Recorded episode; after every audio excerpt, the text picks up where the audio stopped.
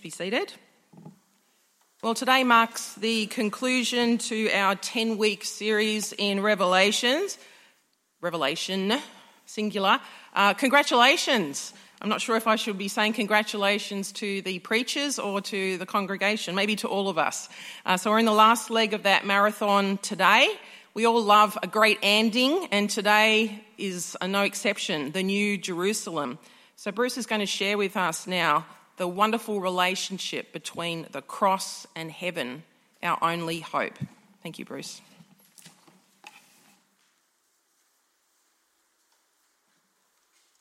Thanks, Kathy. Good morning, everyone. Well, it is great to uh, be able to finish with a wonderful chapter, of course. Uh, well known, probably heard it many times, but uh, in the context of our series, great to finish with it. Let me pray. Uh, Heavenly Father, we thank you for the way that you have led us through this uh, book of your word. And we pray now that you would help us to bring this picture together, to see the whole picture, to step back and see your plans for all of history. Lord, be with us and uh, help us to not only hear these words, but as you've said to us in chapter 1, to take them to heart. We pray this in Jesus' name. Amen. Well, one of my favourite artwork stories this, is this one. Uh, you've probably heard it before. Uh, this is a painting by Leonardo da Vinci. It's 500 years old. I don't know if you know the name of it. Called Salvator Mundi, which means Saviour of the World. Uh, it's sold in 2017 for 450 US million. It was at the time. I think maybe still is the most expensive painting in the world. It was once owned by King Charles I uh, in the 1600s. Uh, he was beheaded and it was uh, sold to pay down his royal debts. It wasn't sold for that much back then. Um, but in that time, someone uh, evidently got hold of it and decided to fix it up again. They added, uh, if I'll just go back, they added a little wispy moustache to it and a different facial expression. So it didn't look like that. that that's a beautiful picture, but they, they disfigured it. They painted over it. Uh, and then it sort of disappeared after a time. And uh, in 1958, a, a, British collector bought it. Uh, didn't realise it was an original Da Vinci because it had been painted over and it looked pretty ordinary actually. He bought it for £45 in uh, 1958. Uh, in 2005, another dealer saw it, realised its significance, bought it for 10,000 US dollars, uh, restored it, and then sold it uh, a mere 12 see, uh, 12 years later for that 450 million. He made a pretty good profit off it, actually. $10,000 for 450 million. For hundreds of years, though, that picture was lost. The image was lost. It was hidden. It was disfigured. The original masterpiece was painted over, marred by a darkness. But once all the garbage was removed, the beautiful masterpiece was re established. The book of Revelation is a story of God's beautiful creation disfigured by a blanket of darkness, of sin, of evil. And through the whole book, we've seen kingdoms rise and fall and rise and fall, but through it all, we're reminded again and again that the, the masterpiece is there that Jesus is Lord and King. That Jesus is powerful and will establish his kingdom forever. And this is what we need to hear. We need to hear it again. But until that time comes, we live in a world of physical and spiritual darkness. A world where evil is at work in both dimensions. And Revelation for us peels back the ugly exterior of the world of the world to show us the true King Jesus who has been disfigured by evil, the evil of this world. The, the, the, one Lord and King that we haven't been able to see clearly will be revealed to us. He's always in control, He's watching over us, He's all powerful. He always was, is now, and always will be Lord and ruler. But even though Jesus is already victorious, Revelation reminds us that we still live in a world that is like a, a beautiful painting that has been disfigured by sin and evil. And Revelation teaches us how to deal with this, how to live in this world, waiting for the day when all of creation will be renewed. This is where chapter 21 brings us to a place of renewal. Verse 21, uh, verse 1. Then I saw a new heaven and a new earth. Not just a merely uh, removing of some disfigurement, but a new heaven and earth, a new masterpiece. What we see is that the heaven is, is and earth are not made over like that painting. They're not touched up. This is a complete renewal, a rebirth. And it's a renewal that's built on relationship. If you look at verse 3 with me, is the relationship. I heard a loud voice from the throne saying, Look, God's dwelling place is now among the people. He will dwell with them. He will wipe every tear from their eyes. There will be no more death or mourning or crying or pain, for the old order of things has passed away. He will dwell with them. You see that new creation is built on a relationship. God will be with us, just like He was for that moment as Jesus on earth. Now He will be with us, with us for all eternity. Uh, Jesus, as he, when he walked on earth, he showed those glimpses of heaven. He healed the, healed the sick. Uh, he commanded nature. He raised the dead. He defeated Satan for a short time. All those things were evident. But Jesus was God with us, showing us what heaven would be like in a relationship with Him. Now, in the renew, renewed world that we hear, He will be with us permanently. So Jesus will come and establish this relationship in permanence. The world will be renewed. And then from uh, verse 9, if you look there, verse 9, John is taken up by the angel and he's shown the bride, the wife of the Lamb, and the bride of Jesus is us. It's, it's a real relationship. The only, the only way John can describe it is a marriage. We are the bride, we are the church. And, and we've seen in, in the last few chapters, particularly, we've seen Babylon and the prostitute. We've seen Babylon, the, the rulers of the earth, the evil rulers of the earth, and, and the, the corrupt power of the world, the lure, the temptation of the prostitute. And now Babylon and the prostitute are, re- are replaced by a new Jerusalem and the bride of the Lamb, Jesus. So we've gone from Babylon and the prostitute to Jerusalem and the church. John is shown heaven. And what is heaven? What is heaven? It's not just a renewed heaven and earth. Heaven is a relationship, heaven is a marriage. Heaven is where the church and the Lamb are together. The world now is a marriage of evil. Babylon and the prostitute, power and seduction, evil and temptation. But the marriage in heaven is the Lamb with Jesus. The King Jesus with his church. And then we get a, a, picture of the church, what the church is like. You think of the church now, this is what it, it will be and what we're uh, looking forward to being. Uh, have a look from verse 12. In verse 12, we're told that the church has 12 gates and has 12 angels at the gates, and on the gates are written the names of the 12 tribes of Israel. And then in verse 14, we have a wall of the city which has 12 foundations, and on them are the names of the how many apostles? 12, right? Uh, and so again, we have the Old Testament and the New Testament, the Old Covenant, the New Covenant, 12 tribes of Israel, the Old Covenant, and 12 apostles, the New Covenant, represented here. In other words, again, the whole church is represented here by those two 12s. Old and New Covenant together. And we look at the size of this building, built pretty much like the temple of the Old Covenant, but bigger and more and perfect. Verse 16, it's 12,000 stadia long and wide and high. It's a cube, like the temple, which was nine, uh, nine metres high and long and wide. Uh, the, the Holy of Holies, that is.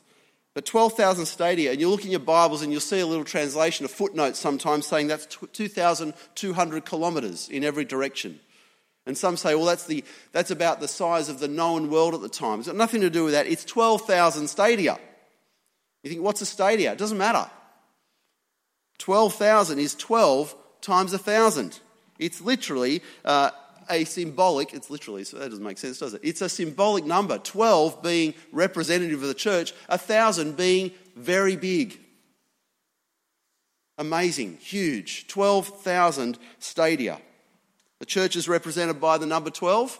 And so when, uh, when the church is 12,000 by 12,000 by 12,000, it's the church. Magnificent, perfect, complete. And how thick is the wall? How well protected is it? Well, it's 144 cubits thick. And some of the, even the, the most basic mathematicians are sitting there thinking, that's a good number, 144, because that's 12 by 12 cubits thick. It's how, how thick is see, this? Is the, the walls of the church, the protection of the church. How thick are those walls? 144 cubits, 65 metres if you want it in metric, but that doesn't matter. It's 12 by 12. It's church times church thick. How thick are the walls of the church? The church, the church is, is church thousand times long, church thousand wide, and church thousand high, and the walls are church times church thick. It's church. It's the churchiest church you'll ever meet. How many windows does it have? Can you guess? Church. That's right. How many people attend? Well, church times a thousand times church. 144,000. That's how many. This is the churchiest church you've ever seen. And there's precious stones around it. How many are there? How many precious stones did you notice? Church. Forget the number 12, just say church. That's, that's what it means. It's, it's just, it's the bride of Christ in every aspect, in every dimension. But what's missing? What's missing in heaven? What's missing in heaven? Verse 22. But there was no temple. There was no place to meet with God. And why? Well, because the Lord Almighty and the Lamb are the temple. We meet Jesus face to face. There's no special place to go and meet him. We are just with him. The only ones there meeting him face to face are the church, the ones whose names are written in the book of life. Nothing impure will ever enter this place. This is a perfect and eternal marriage for those who have been washed by the blood of the Lamb. And finally, chapter 22 this church is a place for healing. Verse 1 The angel showed me the river of the water of life. Finally, this last chapter of God's Word, we're taken back to a picture of the very beginning. Right back to Genesis 1, a picture of the Garden of Eden, a river through the middle with a tree of life on each side, bearing how many crops a year? You have a guess? 12, that's right, or church as we say now. 12 crops a year. What uh, tree bears the fruit? If you look at it, the tree that bears the fruit is the tree of life. The tree of Adam and Eve, the tree that Adam and Eve were not allowed to eat from, is now bearing abundant fruit for the whole church. And the leaves of the tree, in verse 2, the leaves of the tree, it says, are for the healing of the nations. There is no more death or mourning or crying or pain, just healing. And this tree of life, well, very interesting. This word tree is a word not used for a growing tree, a tree with roots and, and branches. It's not the standard word for tree, it's the word used for dry timber. It's the word uh, translated as tree, often translated as pole, or translated the exact same word as cross. It's the same word, exact same word, not used all through the, Old, uh, through the New Testament, but used when these sort of references are made. Galatians chapter 3, verse 13. Christ redeemed us from the curse of the law by becoming a curse for us, for it is written, Cursed is everyone who is hung on a pole, tree, cross. Same word. This tree of life is the image of the cross.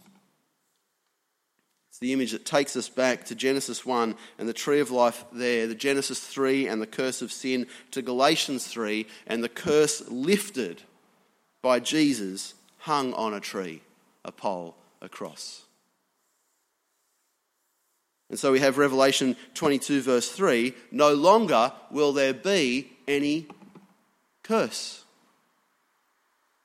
Very strong link back to Genesis 3, to Galatians 3. The curse from Genesis is gone. This is the restoration of Eden that comes from the tree, the cross, the pole of life. The cross of Jesus is the tree of life. The cross of Jesus is where the curse is taken away. The cross of Jesus is where healing comes from. The most important healing, our healing from sin. This is the only healing that can bring us into the new creation, into the new Eden. The only healing that can restore our world under Jesus, healing from sin and forgiveness. And, and how does Revelation lead us to that tree of life? We'll have a look at verses 7 and 12 and verse 20 because we see the same phrase again and again and again I am coming soon. That's how we're led to that tree of life. Here's the hope, the certain hope, so certain we need to hear it three times. Jesus is coming soon. It's not just hope, it comes with an invitation in verse 17. Let me read it for you. Come, and let the one who hears say, Come. Let the one who is thirsty come, and let the one who wishes to take the free gift of let the one who wishes take the free gift of the water of life. There is the invitation of hope.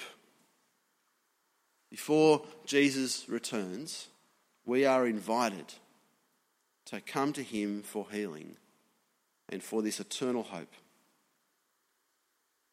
Notice as Revelation reminds us all the way through, this is not an invitation to an easy life.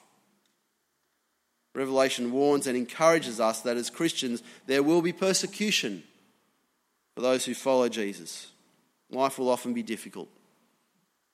For those images of the beast surrounding us, pushing us around, are so strong that the beast pushes us around, that the church will have false prophets. But the invitation to heaven is the invitation to come to the cross, to the tree of suffering, and be healed. And by, by suggesting that heaven is the place for healing, suggests that we've been hurt. If we need healing, we've faced hurt. We've been hurt by the world. We've been hurt by our own sin. We've been hurt by the sin of others. And we need healing. And we need forgiveness. And we need restoration. And this is the only place to find that. We don't want to walk away from this book of Revelation saying, well, heaven's going to be great. I mean, that's one reaction we can have. We don't want to walk away from Revelation saying heaven is what we need, what I need, what the world needs. We want to say that it is the only thing worth waiting for. We want to say that it is the only thing that we need, it is the only thing worth dying for, it's the only thing worth living for. The renewal of God's world is not the greatest hope, it's the only hope. It's the only hope for healing. It's the only hope to overcome the pain of a sinful world that we live in. He is the only hope. We've got to walk away from, when we walk away from Revelation, we need to walk back to the cross, to the place where the battle was won over sin, over death, and over Satan. You are invited, we are invited to come to a place of healing, to the cross of Jesus, where the curse is removed and where healing begins. Creation of God is a beautiful masterpiece, just blemished, stained, marred by sin. And Jesus is the one we come to to see a new creation, to see new healing, to see new life and new hope. The Spirit and the bride say, Come, and let the one who hears say, Come. Let the one who is thirsty come, and let the one who wishes take the free gift of the water of life. Let me pray.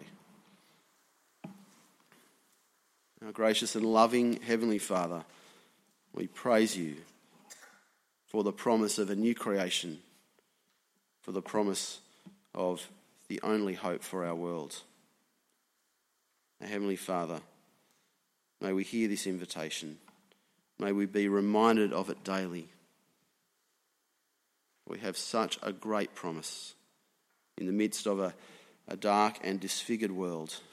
We are so thankful that you have given us this picture of renewal, of relationship, of your church, the bride, together with you forever. Father, may we be thankful for that invitation. May we accept that invitation. And may we put our hope in what is to come. Amen.